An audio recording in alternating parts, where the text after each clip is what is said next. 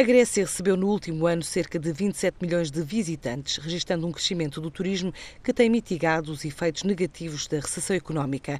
Este é um setor que contribui de forma direta ou indireta para 18,5% do PIB grego e, enquanto destino, tem atraído investidores estrangeiros, visível no número de projetos em curso, quer a nível de recuperação de unidades existentes, quer a nível de construção de novos hotéis.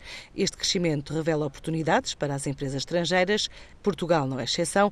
Esta semana, o nosso país recebe a visita de um responsável de uma das maiores cadeias hoteleiras da Grécia. Statis Intzoglu, diretor comercial da Hotel Plan Limited, empresa fundada em 2002, especializou-se na importação e distribuição de equipamento profissional para a hotelaria, incluindo restaurantes, bares e serviços de catering, também produtos para o canal Oreca.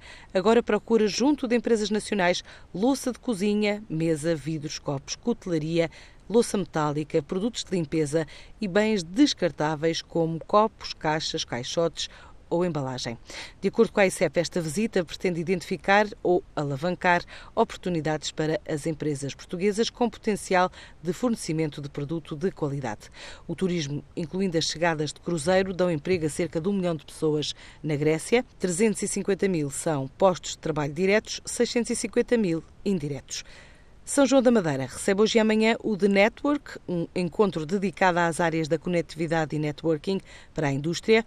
Dois dias para discutir com líderes económicos, investidores e oradores portugueses e estrangeiros a transformação digital, a inovação de processos industriais para atrair investimento nos diversos setores da atividade.